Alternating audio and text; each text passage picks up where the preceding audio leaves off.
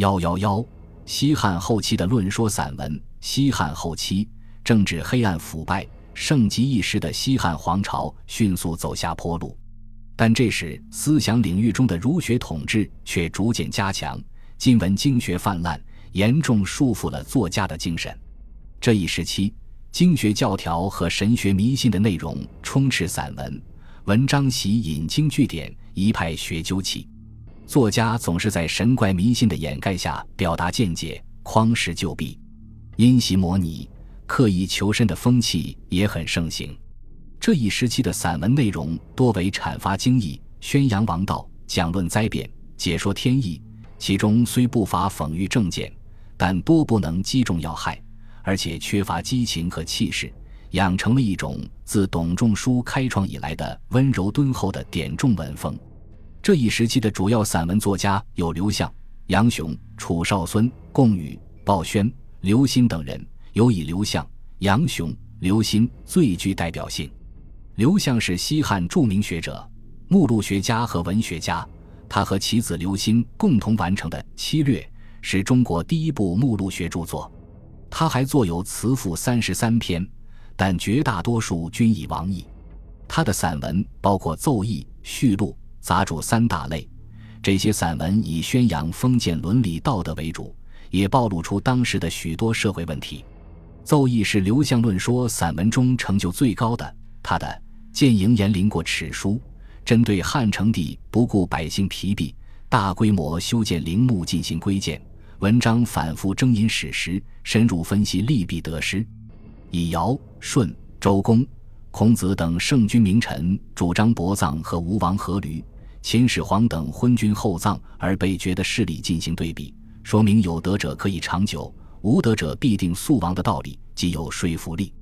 接着又从正面叙述了营建陵墓给老百姓带来的巨大灾难和痛苦，劝成帝改变计划。文章用意深切，词前礼畅，在从容舒缓的叙述中流露出作者匡救时弊的热忱。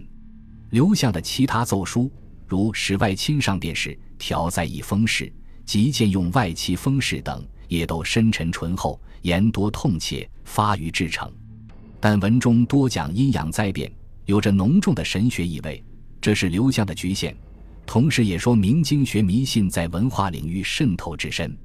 总之，刘向的奏议往往比较深刻、具体地反映出一些当时社会政治的黑暗、统治阶级的穷奢极欲。统治集团内部的重重矛盾，以及广大劳动人民的困苦生活，在思想上也是有成就的。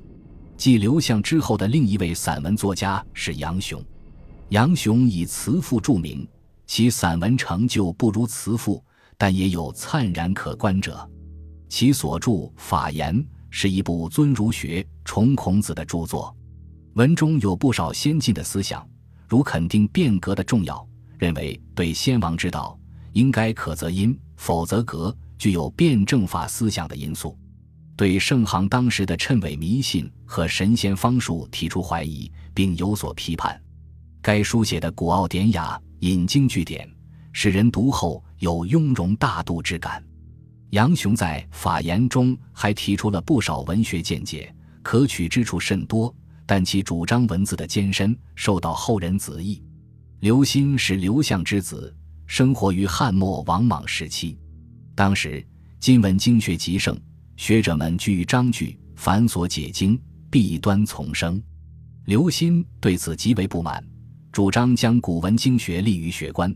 于是写了著名的《仪太常博士书》，斥责今文学者，阐述自己的主张。文章首先简要叙述了先秦和西汉初期经学发展的概况，言简意赅，言少事详。文字点实俊洁，接着指出古文《尚书》等三部典籍的重要价值和今文学派学风上的弊端，言之凿凿，无一浮语。最后义正辞严地指出今文学者的狭隘自私。文章在批评今文经学的弊端时，用了“因陋就寡分文析字繁言碎词饱残首缺雷同相从随声是非”等词语，公式凌厉，易变词刚。与那种温柔敦厚、渗透了经学气的文风迥然不同。当然，像这种风格的文章在当时毕竟不多见，比较常见的是那些讲天命福瑞的文章。本集播放完毕，感谢您的收听，喜欢请订阅加关注，主页有更多精彩内容。